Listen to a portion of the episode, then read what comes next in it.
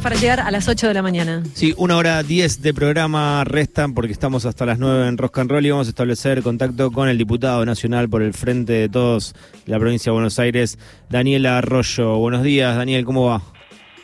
Muy bien, buenos días Lautaro y un gran gusto. Bueno, Daniel, no, no estás contento ni con el triunfo de Boca, ni con el triunfo de River, ni si hubiese ganado Racing. ¿Qué pasa con, con el ciclón y la despedida de Torrico y Ortigosa? Ahí sí estoy contento, porque la verdad que San Lorenzo se clasificó para la Copa Sudamericana y se fueron Torrico y Ortigosa. La verdad que terminó bien San Lorenzo, un campeonato muy malo, pero terminó bien, terminamos clasificando para la Copa Sudamericana pero tengo mi hijo de Boca, mm. ayer eh, ah, hinchaba para Boca. Contento entonces. Sí, me gustó realmente lo de la lealtad deportiva, o sea que de River. River y Racing de verdad fueron, fueron al frente. Me parece que fue fue bueno para el fútbol lo que vimos ayer. Sí, sí, sí, claro. Independiente también jugó como no hacía mucho, eh, o sea, estaba jugó, jugó muy bien eh, bastante bien Independiente ayer y bueno, un 2 a 2 con Boca por lo menos desde mi visión. Y Daniel, eh, ¿no pudiste lograr que sea de Boca tu hijo? De, de, San Lorenzo digo. Y no, no, eh, trabajé demasiado cuando era chico, hay que es una de mis conclusiones, ¿viste? Así, uno. Libre elección. Que dedicarle mucho tiempo y si labura mucho, eh, se te van y cuando hay rachas como la de Bianchi en Boca, mm. se hace muy complicado. ¿Y quién laburó ahí de la familia? Sí, tenía, pero tenía algunos de la familia, pero muchos de los amigos. Claro. Me tocó justo la etapa donde realmente era interesante ser de Boca porque ganaba todo. Ganaba todo. Bueno, y así después llegó alguien a la presidencia de la nación. Daniel, eh, exactamente. ¿Cómo se preparan para mm, la votación del día de mañana en diputados en relación a el proyecto, uno de los proyectos o el proyecto más importante, la ley de leyes, como se dice, que tiene que ver con el presupuesto 2023, teniendo en cuenta que en el 2022 o para el 2022, en el 2021 no se logró aprobarlo? Sí, yo creo que se va a terminar aprobando, creo que va a primar la racionalidad. Lo que pasó el año pasado que no se aprobó el presupuesto fue un error grande de la oposición. En mi opinión, una regla democrática que hay que cumplir es que los gobiernos tienen que tener presupuesto. No el gobierno de Alberto Fernández, el gobierno de Alberto Fernández y los 10 próximos gobiernos que vengan. Es su hoja de ruta, tienen legitimidad para hacerlo tienen que tener presupuesto. Eh, quienes son oposición tienen que discutir, debatir, plantear sus alternativas pero la verdad dejarle la posibilidad a, que pueda tener presupuesto. Me parece que lo que pasó el año pasado eh, se toma como aprendizaje, espero que sea así, creo que va a primar la racionalidad y que finalmente entre algunas abstenciones y algunos apoyos de la, de la oposición tendremos presupuesto. Yo fui ministro con presupuesto prorrogado el primer año del gobierno de Alberto Fernández en el primer trimestre me consumí todo el presupuesto, después tenía que ir cada 15 días a caminar a, economía a ver si tenía o no recursos. No tiene, no es lógico eso, no tiene ningún sentido. En un país que tiene además el nivel de inflación que tenemos nosotros, no, no aprobar el presupuesto es darle mucha discrecionalidad al presidente, que puede reordenar las partidas como quiere. Eh, creo que, que se aprendió, espero que sea así, pero creo que se aprendió del error del año pasado y que efectivamente eh, vamos a tener presupuesto este martes, por lo menos eh, ya aprobado en la Cámara de Diputados.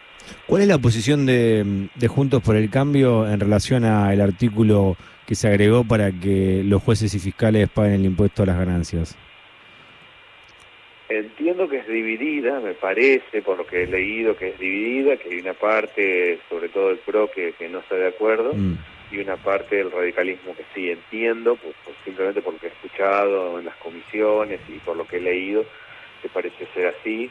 Eh, estamos hablando de algo que es de pura justicia y es mm. poner una vara para todos los que trabajan del mismo modo, es decir, todos aquellos que trabajan, trabajan, trabajan en el área o donde trabajen, que tienen, cobran arriba de 330 mil pesos, eh, pagan ganancias, quienes no, no, independientemente del lugar y el ámbito en el que trabajan, me parece que, también es de pura racionalidad, es de pura justicia. Entiendo que junto con el presupuesto va a terminar aprobándose ese artículo. Bien, y desde mm, el sindicalismo relacionado con, lo judicial, Piumato habló de un paro, la Corte Suprema rápidamente se, se juntó. ¿Cómo cree que va a reaccionar la Corte? ¿Cree, ¿Cree que puede declararlo como inconstitucional o oponerse?